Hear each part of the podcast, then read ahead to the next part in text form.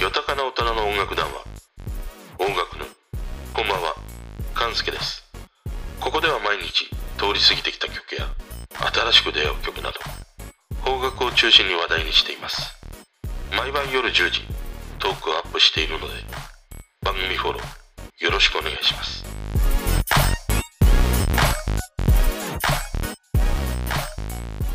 今日は松田聖子とかね、えー薬師丸ひろ子なんだけど、まあ、最終的に松本隆と松任谷由実のね、話になると思います。あの、今朝ラジオから流れてきたのが、松田聖子の制服という曲でしたね。まあ今やっぱり卒業シーズンということもあって、1982年ですね、8枚目のシングル、赤いスイートピーの B 面ですね、この制服という曲。まあもうこの曲は B 面というよりはもう両 A 面と言っていいね、えー一曲だなと思うんだけどね。で、昨日放送されたのが、マツコの知らない世界でね、流れてきた原田智代が歌う守ってあげたいでしたね。あの、以前彼女が BS プレミアのザ・カバーズでね、松田聖子の小麦色のマーメイドを歌っていて、それがすごくね、良かったのを彼女のね、歌声を聞いてね、思い出しました。で、その話をね、昨日あの、深夜にまたお風呂を浸かりながらね、ライブ配信をしていると、あの、原田知世の曲で、二人の果てという曲もいいよっていう風にね、教えていただいて、あの、聞き覚えがなかったのでね、お風呂から出て、もうすっぱだかでね、早速こう聞いてみると、この曲もすごく良かったですね。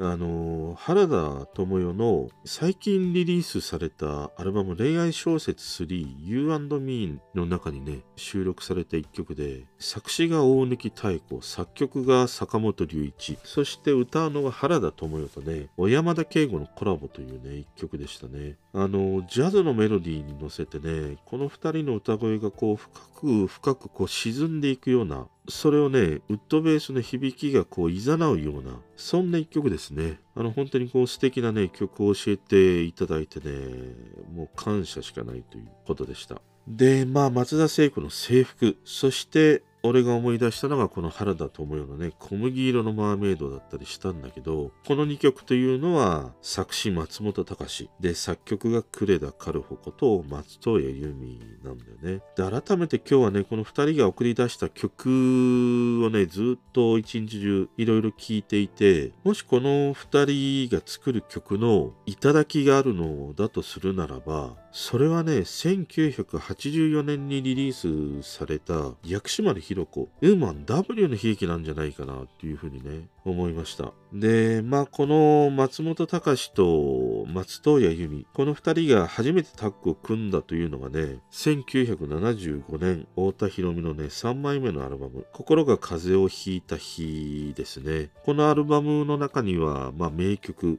あの松本隆のね作詞した「木綿のハンカチーフ」も収録されていてこれはまたシングルバージョンとはね違うアレンジがされたものが収録されてますねでこの太田博美のアルバムに、えー収録されているのが袋小路とね「日暮らし」という曲がありますこの2曲が松本隆と松任谷由実がね初めてタッグを組んで作った曲ですね。この時はまだね、ユーミンも結婚前なので、荒井由実名義でね、曲を作ってたりしますね。で、後にこの袋小路という曲はね、あの、映画のドライブっていう、堤真一と柴咲コウが主演したね、映画の主題歌にも使われてたりしますね。で、この、初めてね、この二人がタッグを組んだ1975年というのはさ、まあ、荒井由実はもうイケイケの時代だよね。あの、ルージュの伝言をあの日に帰りたい。そしてね、まあ翌年にリリースしたのは14歳で作ったもう化け物曲だよね。昨日もあの、マツコの番組の中でも紹介していた限りゆく部屋だね。まあここら辺を立て続けにリリースしていた時代ですね。で、一方の松本隆で言うと、ハッピーエンドを解散して1974年、翌年にはアグネスちゃんのね、ポケットいっぱいの秘密がヒットし、そして1975年は木綿のハンカチーフの大ヒットだからね。ただまあこの木綿のハンカチーフはあの堤恭平さんとのね、紡ぎ上げた曲だったりしましたからね。まあそんな状況下にあってこの松本隆と松任谷由実が太田博美に曲を書いていたというそんな時代ですでもともとねもっと遡るとこの2人っていうのはさあのユーミンが18歳ぐらいの時に当時その市ヶ谷にあったね事務所があるんだよねでそこで初めて会ったのがまあ2人のね初顔合わせということだったりしますねあの当時ねまあ今のねユーミンの旦那さん松任谷正隆が事務所に給料取りに行くとでその時にいや私もついていくって言ったかいや一緒に行こうよって言ったのかわからないんだけどユーミンも事務所に一緒に行くんだよねで、そこで、まあ、初めてね、そこで、まあ、松本隆がその事務所にいたので会うという。で、まあ、君が噂の荒井由実さんっていう風にね、言ったようなんだよね。まあ、だから、当時ね、ユーミン18歳歳で松任谷正隆は2歳違いだから20歳だよね。当時この2人というのは付き合っていたから、だからまあ、松本隆もね、あ、君が噂の荒井由実さんっていうね、言葉を言ったようですね。で、まあ、そこをきっかけにね、交流を持つようになっていくということなんだよね。で、まあ、このね、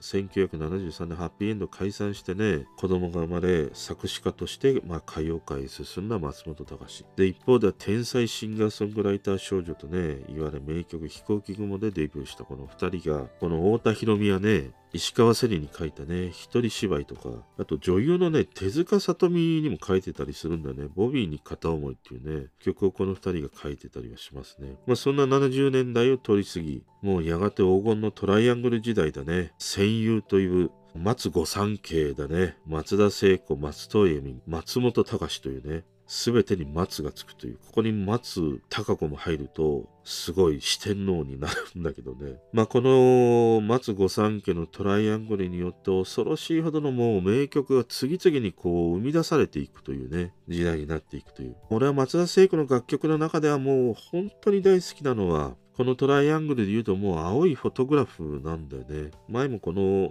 ね、曲の話をしたんだけど、青が散るのね、主題歌です。で、それ以外でも、今回のね、このトークのきっかけになった制服という曲もやっぱりすごい曲なんだよね。これも深掘りしていけばいくほどね、あのその奥深さみたいなものがね、感じ取れる一曲だし、あと好きなのはね、あのー、時間の国のアリス。これはね、アレンジにあの、大村正明というね、人が関わっていて、この人というのはあの、スイートメモリーズだね。初めて松田聖子に英語の歌詞でジャズを歌わせたというね、あの曲を作ったのがこの大村正明だったりするんだけど、彼がレンジに加わった時間の国のアリスもね、好きな一曲だったりしますね。と、まあ、このね、3人が送り出した曲、もう全て名曲ばかりなんだけど、今日なんかね、改めてこの松本隆、そして呉田カルホとして書いた曲をいろいろ聴いていると、やっぱりね、この二人が今まで紡ぎ出してきた中の一つのなんか俺は頂点の作品になるのが薬師丸ひろ子のウーマン W の悲劇なんじゃないかっていうふうに思うんだよね。あの、この曲は彼女のね、主演映画 W の悲劇の主題歌で、まあ、この曲ほどね、その全く音楽のね、ズの素人の、俺が聴いてもね、圧倒されるそのメロディーの難しさとか、また紡がれる歌詞の奥行きとかね、で、薬師丸ひろ子の表現力と、この3つがあまりにもなんかね、高い次元で融合した一曲だなっていうふうに思うんだよ。で、その、大したね、その人生を送ってきたわけではないんだけれども、なんかね、この曲を聴いていると、その情愛深いなんかこうある種のこう闇に吸い込まれていく。その曲の中にまた自分の違う人生をね疑似体験しているかのようなねそんな錯覚を覚えていく曲だなと思いながらね聞いたんだよ。でね、そう思わせるのは、まあもちろんそのメロディーもあるんだけども、やっぱりこの歌詞がね、なかなかその10代20代の頃に聴いていた聴き方とやっぱり今聴くともう違う曲に聞こえてくるんだよね例えば歌詞の中でもう一瞬で燃え尽きてあとは灰になってもいいわがままだと叱らないで今は。ああ、時の川を渡る船にオールはない。流されていく優しい目で見つめ返す二人きりの星降る街と歌うんだけど、もうなんか震えるね。その一瞬で燃え尽きて灰になってもいい。灰はさ、つまりはまあ死を意味するような言葉なわけでしょ。それほどその一人の人を愛したという。ここになんか、その、この中に描かれている女性の覚悟みたいなものを感じるんだよね。そして俺はね、なぜかもう川というワードに妙に弱いんだよ。このああ時の川を流る船にオールはない。この川にね、やられてしまう。あの、何なんだろう。これ自分でもね、まだいや、咀嚼できてなくて、例えば美空ひばりの川の流れのようにとか、あと AKB48 のリバー。この2曲にも川が歌われるんだけど、俺はこの川というフレーズにね、なんかやられてしまうんだね。ただね、このウーマン W の悲劇で使われている川というのは、あの、山水の川の方ですね。あの、美空ひばりとか AKB の方は、簡単な、あのね、三角の川のね、文字を使われてたりしますね。俺はとにかくその音としてこの川というねフレーズになんか毎回ね金銭を震わせられてしまうということがあったりしますそしてやっぱり何と言っても最後だね行かないでそばにいておとなしくしてるからせめて朝の日が差すまでここにいて眠り顔を見ていたいもうこのさ行かないでそばにいておとなしくしてるからてこの言葉は何なんでしょうね本当に。もうその10代20代の頃にね聞いていた時っていうのはもう単純にそのおとなしくてね聞き分けのいい少女ぐらいにしか思ってなかったんだよ。でも今この年になってねこのフレーズを聞くとそこにはもっとね、奥深さみたいなものが描かれていて、唯一その自分の存在を受け止めてくれた人への、なんて言うんだろう、こう、たった一つのわがままというか、こう何も求めないね、なんかそんな、こう、甘えにも似た愛情というのかな。その人へ注ぐ。そんなものを感じるんだよね。だからわがままということで言うとさ、コンビニでスイーツ買ってきてとかね、酒のおつまみにちゃんじゃ買ってきてとかさ、肩もんでとかかまってとかさ、そんなね、日常に溢れているわがまま言わないからそばにいさせてというね。このね、ワンフレーズに今はちょっと震えてしまうんだよね。で、ちょっとね、あの、少しこう斜めからね、読み取ってみたりすると、その男の都合のいいというか扱いやすい、そんな彼女像にも読み取れたりするんだよね。ちょっとね、斜めに読んだ時にね。で、俺はあの、松本隆がね、描く世界には、なんかその女性はこうであってほしいというようなさ、願いが込められているように思うんだよね。それは松田聖子に書いた制服とかね、赤いスイートピーにも同じようなことをね、感じるし、なんかね、俺はこの松本隆という人が、今の時代からするとね、若くして結婚し、お子さんをね、授かった。で、その生活はきっとさ、日々もっともっとね、こう現実に溢れていたと思うんだよ。で、ハッピーエンドを解散してさ、歌謡界で作詞をするっていう、当時はね、周りからいろいろその揶揄されたというようなね、ことも聞かれてくるんだけど、でもそれがもう生きていくことなんだっていう、もう若くして、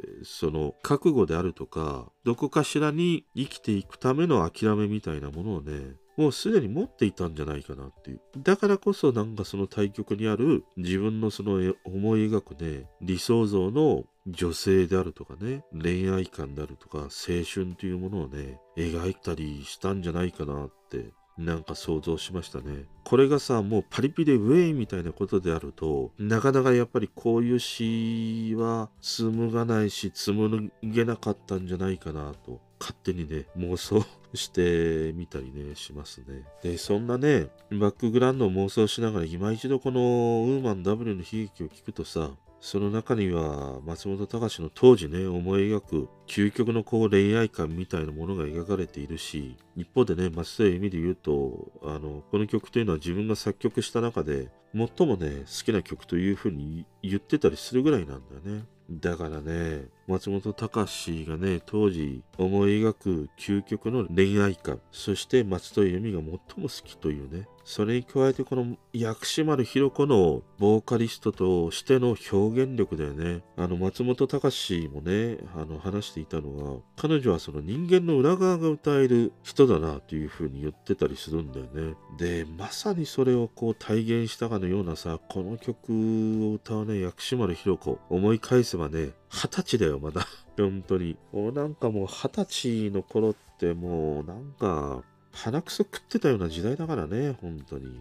そんなことないか、さすがにね。いやだからこの3人がね、なんていうの、この松御三家とはまた違うトライアングルが送り出したウーマンダブルの悲劇という曲はね、やっぱり山の頂の頂点に限りなくね、存在する一曲だというふうに俺は思うんだよね。とまた今日もあの30年以上前のね曲を語るということなんだけどやっぱりなんかね今の曲との違いをものすごく感じるんだよで、前にもね、ちょっと話した、玉木浩二のね、ホームレスという曲を聴いた時にも話したんだけど、やっぱりここら辺の時代の人たちが作る曲ってさ、風景が浮かぶんだよね。で、その浮かんだ風景に登場しているその人の心をね、聞く側がさ、自由にこう想像できるんだよね。だからそのドラマや映画のワンシーンのように自分のこう頭の中で映像が浮かぶというかな。そんな風に聞こえるんだけど、今の曲はもうなんか局地戦な感じなんだよね。その心のひだの痛みとかね、傷を歌う曲に溢れていて、想像するのではなくて、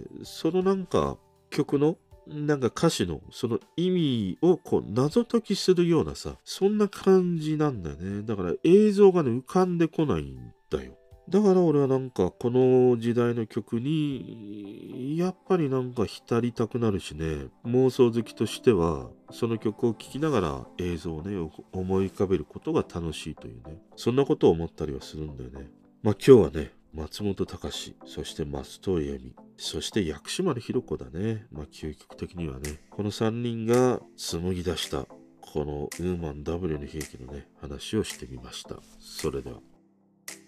聞いてくれてる人とつながりたいから番組フォローされたら嬉しいし Twitter もフォローしてほしい俺の知らない曲とか教えてもらいたいな